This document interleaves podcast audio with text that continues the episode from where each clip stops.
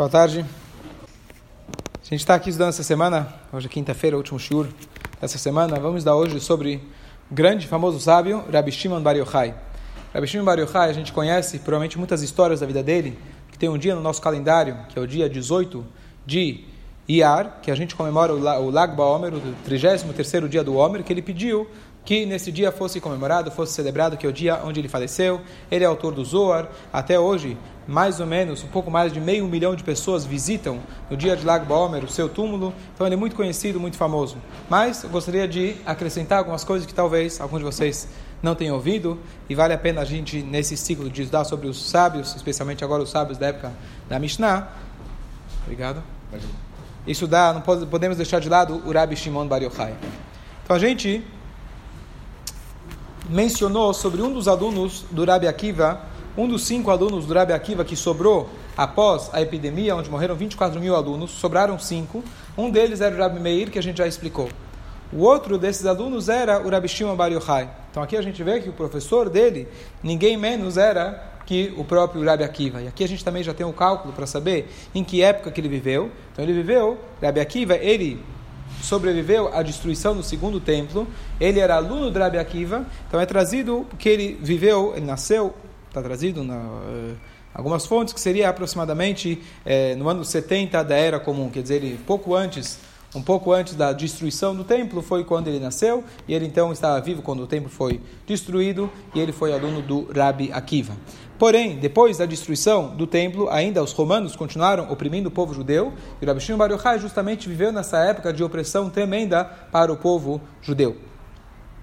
Tanto é, que, tanto é como a história famosa que ele foi obrigado a ir para a caverna, foi justamente porque ele estava sendo perseguido pelos romanos. Quem lembra, a gente comentou outro dia que havia um sábio chamado Rabiuda ben Baba, que nessa época os romanos tinham proibido smicha. Smicha significa? Smicha significa? o estudo de rabinato, mas a smicha verdadeira, autêntica, era aquela que era uma linha direta, uma corrente direta, desde Moshe Rabbeinu. Então Moshe Rabbeinu deu a smicha para o seu aluno, o aluno para o seu aluno, e assim por diante. Para alguém poder fazer parte do Sanhedrin, ele tinha que ter essa smicha, foi aí que a gente explicou. E o que acontece é que os romanos entenderam que não basta disseminar fisicamente Deus o livre, o nosso povo, mas eles descobriram que realmente o que realmente segura o nosso povo é a Torá. E eles então que fizeram inúmeros decretos, por exemplo, proibindo o Brit Milá, as leis da pureza familiar de Nidar, eles proibiram. E uma das coisas que eles proibiram foi justamente dar smicha, porque eles queriam cortar esse elo de Moshe Rabbeinu em diante, para que não tenham mais professores autênticos, mestres autênticos desde Moshe Rabbeinu. E eu comentei outro dia, a Gemara traz para gente que o Rabi Yuda ben Baba era um sábio que ele fugiu da cidade dele, ele ficou entre duas cidades, porque a regra, a lei falava que a cidade na qual te, teve um sábio que ele deu essa smichá, a cidade tinha que ser sido destruída, as pessoas tinham que sido mortas, tinha, teriam que ser mortas. Então ele ficou justamente entre duas cidades que não era definido se ele estava mais perto de uma ou da outra, e lá ele deu smichá para cinco ou seis alunos, tem duas opiniões, talvez foram seis alunos, e ele deu smichá para eles. E ele um desses alunos que recebeu smichá foi o Rabi Shimon Bar Yochai.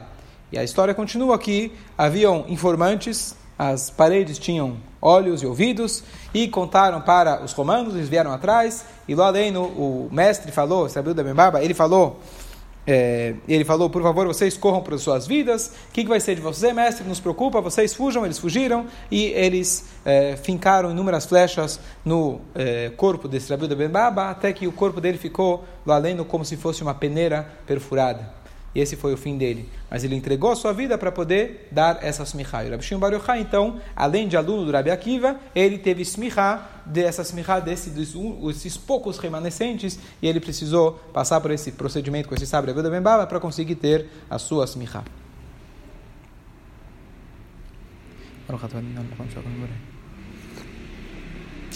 A personalidade, a pessoa do Rabi, do Shimon Bar Yochai, ele era uma pessoa que não cessava de estudar Torá. Para ele, Torá era prioridade e a única coisa. E ele não era uma pessoa de concessões, ele não era uma pessoa de meias verdades. Torá é a única coisa que importa, e assim a gente vai ver ao longo das histórias da vida dele, era exatamente isso que ele representava. Então, por exemplo, quando Rabi Akiva já tinha sido preso pelos romanos, antes dele ter sido executado, o Rabi, o Rabi Shimon Bar Yochai, ele foi até ele na prisão. O Rabi Shimon, Rabi Akiva falou para ele, o que, que você veio fazer aqui? Ele falou, eu vim aprender Torá. Ele falou, poxa, eu estou aqui preso por estudar Torá, você veio aqui pedir para ensinar a Torá? E ele falou, eu preciso da Torá, eu, é, é, uma, é a minha vida, eu preciso da Torá. Ele insistiu. E Rabi Akiva respondeu para falou para ele, eu quero te dizer uma coisa, mais do que o bezerro quer mamar, a vaca quer dar leite. Ou seja, mais do que a sua vontade de aprender, eu também estou querendo ensinar.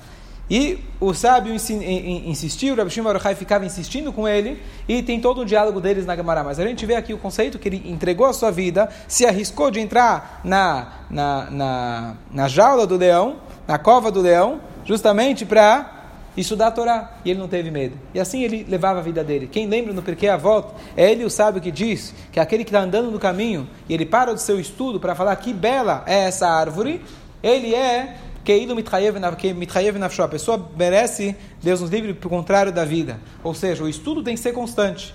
Mesmo que você vai parar para apreciar a criação divina, olha que, que linda essa árvore que Deus criou, isso, perante o estudo da Torá, não é importante. Então era uma pessoa que era 24 horas apenas estudo, estudo somente. Nós trouxemos também a passagem da Gemara de Brachot conhecida, que Rabbi Shmuel era da opinião que nós devemos apenas estudar Torá. Estava hoje estudando para achar com um jovem, e ele falou, eu falei para ele que a Brachá de Hashem é o principal, ele falou, mas também precisa trabalhar. Eu falei, justamente precisa trabalhar, porque a Alahá não fica como sabe o Rabi Shimon Bar Yochai. Rabi Shimon Bar Yochai fala, se você tiver que plantar o seu campo, tiver que arar o campo, tiver que colher e etc., Torá materre ale. Aqui que vai ser da Torá?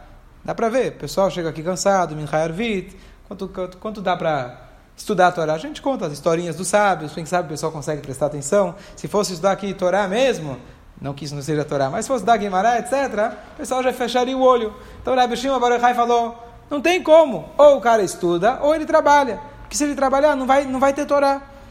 Mas o Rabbi Ishmael, ele falou, uma parte estudo e uma parte, e uma parte Torá. E assim, uma parte, uma parte estudo e uma parte trabalhar. E assim ficou a regra geral que muitos tentaram fazer, é, como o Rabi Shimon Bar Yochai, e não deu certo. Tentaram estudar a Torá o tempo todo, só que eles não tinham como pagar as contas. Enquanto que aqueles que fizeram, como o Rabi Shmuel, que trabalhavam e estudavam a Torá, deu certo. Então essa é a regra para a maioria das pessoas, mas novamente aqui a gente vê o caráter do Rabi Shimon Bar Yochai, que para ele era Torá e apenas Torá. Uma coisa, um comentário interessante, de que o Rabi Shimon Bar Yochai está aqui vivendo numa época pós-destruição do templo. E Hashem colocou a alma dele, uma pessoa para talvez equilibrar, contrapor tudo que tinha, toda a destruição que tinha tido, não só física no povo, mas espiritual do povo, a degradação do povo espiritual, Deus colocou um representante de alguém que era unicamente representante de Torá. Então, nessa, na, nas gerações a gente tem, mesmo hoje em dia, após o Holocausto, é importante termos pessoas, não é para todo mundo, mas a gente precisa ter alguns Rabi Shimon Bar não no nível dele, mas que estudam Torá o tempo todo para contrapor justamente essa, essa, essa, o galuto e todo o momento que a gente está passando. Então, apesar de que Rabi Shimon Bar Yochai, ele é, era um único, mas esse Deus colocou ele no mundo, precisamos ter, ter alguns Rabi Shimon Bar Yochai que eles vão sentar e estudar Torá o dia inteiro. Vamos lá. A famosa história clássica, não podemos esquecer dessa história, mas quem eram os três sábios que estavam sentados na sinagoga? Rabi Yehuda, Rabi Yossi e Rabi Shimon Bar Yochai começaram a comentar dos romanos. O Rabi Yehuda falou bem dos romanos, olha, eles construíram praças, construíram pontes e eles construíram é, e eles construíram casas de banho. Olha que bem que eles nos fizeram aqui para Israel. O ficou em silêncio, o Rabi Shimon Bar Yochai falou o seguinte, as praças eles construíram para poder colocar mulheres de rua à disposição. As casas de banho eles construíram pelo seu bem-estar. E as pontes eles construíram, a gente conhece muito bem esse esquema, para colocar pedágio. E haviam informantes e contaram para. Lembrando que isso aqui é uma época de é, extrema perseguição ao judeu. Então, muitos acabaram, pela pressão, se tornando informantes. Deus nos livre, como aconteceu ao longo de muitas épocas de perseguição. Então, acabaram é, perseguindo é, eles, então eles falaram o seguinte: o Rabi Ouda, que falou bem, vai se tornar o Rosh Yeshiva. O Rabi Yossi que ficou, o Rabi Yossi que ficou em silêncio vai ser exilado. O Rabi Shimon Yochai vai ser executado. Então, a princípio, ele foi lá e fugiu. A esposa trazia para ele comida, até que ele viu que tinha um risco muito grande. Ele foi para a caverna e lá ele ficou 12 anos na caverna. A Hashem fez para ele o milagre que a gente conhece, deu para ele água, uma fonte de água, deu para ele a, a um pequeno arbusto de alfarroba, e assim ele vivia, ele com seu filho, durante 12 anos. Quando terminou os 12 anos, ele saiu da caverna, só que o mundo não estava preparado para Abishimon. Onde eles olhavam, pegava fogo. Rabi Shimon Baruchai falou as, as frases, como que eles estão deixando de estudar a Torá para poder trabalhar? E assim eles estavam começando a fazer um incêndio muito grande em Israel. E aí eles viram que precisavam mais um ano para eles poderem aterrizarem. Eles ficaram 12 anos lá estudando o Zohar, estando muito próximos da espiritualidade. Então, no nível máximo de espiritualidade, eles precisavam de um ano de assimilação. E assim, aonde Rabeleza, quando eles saíram, onde ele fazia pegar fogo, o seu pai, Rabshim Bar Yochai, apagava o fogo. Essa parte é a parte clássica conhecida. Coisa interessante, de que logo depois que eles saíram de lá, ele, então, Rabshim Bar Yochai, ele viram Yehudi carregando duas flores, dois maços de flores para casa. E ele perguntou: o que, que você está carregando essas flores? E eles falaram: estou carregando duas flores. Agora é Shabat, uma para Zahor e a outra para Shamor. Tem duas linguagens na Torá: lembre do Shabat, cuide do Shabat. E eles ficaram extremamente impressionados. Por mais que eh, no início eles julgaram negativamente o povo, mas agora eles viram que depois de tanta perseguição ainda tinham Yudim que estavam dedicados para a causa de comprar duas flores especiais pelo Shabat. E naquela hora, aqui tem uma coisa fantástica, que Rav Shimon Bar Yochai, depois de 13 anos dando Torá, o que, que ele foi fazer? Ele não foi a primeira coisa fundar uma yeshiva. A primeira coisa que ele foi fazer é ver as necessidades comunitárias. Ele se preocupou com as necessidades comunitárias. E ele foi ver que problema vocês têm. Ele foi lá questionar as pessoas: o que está pegando agora? E eles falaram, depois de muitas tragédias e muitas mortes, haviam túmulos, não túmulos, mas haviam mortos por todo lado.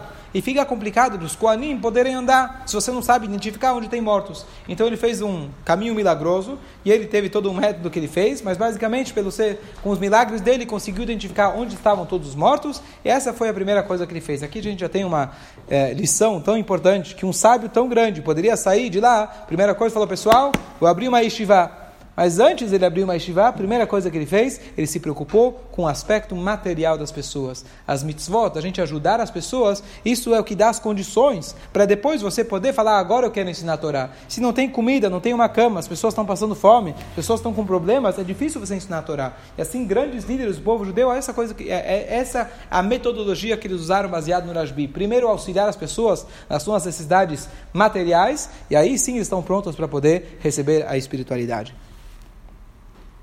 E aqui uma coisa interessante, popularmente todo mundo conhece quem foi o autor do Zohar? Rabbi Shimon Bar Yochai. Só que acontece, por mil anos o Zohar foi passado apenas por tradição, por isso se chama Kabbalah também, Torá tá Kabbalah. Kabbalah significa, foi por recebimento, tradição de pai para filho, de mestre para aluno, mas em segredo. Essa é a parte só do segredo da Torá. Mil anos depois, mais no século, na século 13, surgiu um sábio chamado Reb Moshe de Lyon, Lyon. E ele foi que publicou o Zohar. E aqui começou uma polêmica muito interessante. Muitos começaram a acusar ele que ele falou o seguinte: ele escreveu o Zohar, talvez é um livro próprio dele, de autoria própria, e ele colocou em nome do Rabi Shimon Bar Yochai. Imagina você hoje tirar um manuscrito, falar que esse manuscrito foi escrito por Moshe Rabbeinu, Avraham Avinu, você vai vender para o museu, você vai vender para o museu pelo preço, né? não tem preço. Então, quem sabe ele inventou. Então, existe essa polêmica até hoje, mas nós sabemos, nós Eudim sabemos com certeza absoluta que o Zohar, sim, foi a autoria dele, é autêntica, é do próprio Rabbi Shimon Bar Yochai. Mas ele só foi revelado posteriormente no século XIII para assim, o público geral, por esse sábio Moshe de Lyon. E é interessante, se a gente quiser provar, essa, provar isso, que o próprio Maimônides, que ele também é do século XIII, mas ele é anterior a esse Moshe de Lyon, no, nas escrituras dele ele menciona o Zohar. E se ele menciona o Zohar, obviamente o Zohar já tinha antes desse Moshe de Lyon trazer. Essa é uma das provas. História famosa da Guimará conta pra gente que um dos alunos do Rabi Shimon Bar Yochai, ele saiu de Israel e voltou milionário os alunos ficaram chateados, começaram a falar: Poxa, esse aqui abandonou a gente e voltou muito rico. E o Rabi Shimon Bar Yochai então falou, pessoal, venham comigo. Levou eles até um vale e ele fez um milagre e Hashem, Hashem fez um milagre, ele invocou o milagre e o vale se encheu de milhares e milhares de moedas. Naquela hora os alunos queriam lá pular para buscar, ele falou, podem pegar à vontade, mas saibam que vocês vão estar desfrutando de uma coisa que seria para o teu Olamabá. Então ele mostrou para eles que o que realmente, de novo, a gente vê que o ponto dele é a gente estudar a Torá sem pensar em qualquer outra coisa, qualquer bem material, e sim a gente dedicar uma vida inteiramente para a Torá. Inúmeras frases sobre Abishim Bar Yochai. Abishim Bar Yochai, ele e seu filho poderiam salvar o mundo inteiro. É, é, poderiam salvar o mundo inteiro, seus méritos. É escrito, a gente pode se apoiar num momento de é, opressão, no momento de dificuldade, se apoiar no mérito de Abishim Bar Yochai. Durante a vida inteira dele nunca teve um arco-íris, arco-íris, que o arco-íris é uma lembrança à alusão ao dilúvio, onde Deus quis destruir o mundo. Ele poderia querer, querer destruir o mundo. Ele mostra o arco-íris mostrando, olha, eu lembro do meu pacto com Noah, e na época de, por isso a gente brinca de arco e flecha durante, é, é, durante o dia de, durante o Lag Baomer, e é, no final da vida dele, então, é conhecido que ele pediu para que esse dia fosse celebrado, e esse é chamado Yom Hilula, o dia do casamento, que é o dia que ele revelou para a gente, que é verdadeira, o verdadeiro dia, o verdadeiro significado do falecimento de um tzadik, é um dia de elevação tremenda, e não só que ele se eleva, ele eleva todos junto com ele, e por isso até hoje a gente comemora esse, é, esse dia. Tem muito mais histórias de Rabbi Shimon Bar só para concluir aquela historinha, história famosa de que havia um casal que não tinha filhos por muitos anos, foram até Rabbi Shimon Bar e quiseram separar. Rabbi Shimon Bar falou para eles, bom, se vocês casaram com alegria, você tem que separar também com alegria, façam uma festa. E os dois fizeram uma festa e, no final, ele vira e fala para ela, olha, é, você vai poder levar de tudo isso aqui, você pode levar um objeto que você mais gosta, leva com você. Ele adormeceu, estava bêbado, e ela levou para casa ele, porque o objeto que, que ela mais apreciava era ele mesmo. No dia seguinte ele acorda, ainda meio, né, provavelmente ressaca, ele percebe que está na casa do sogro. E aí ele pergunta o que aconteceu. E ela falou: Você falou para pegar o que tinha de mais precioso.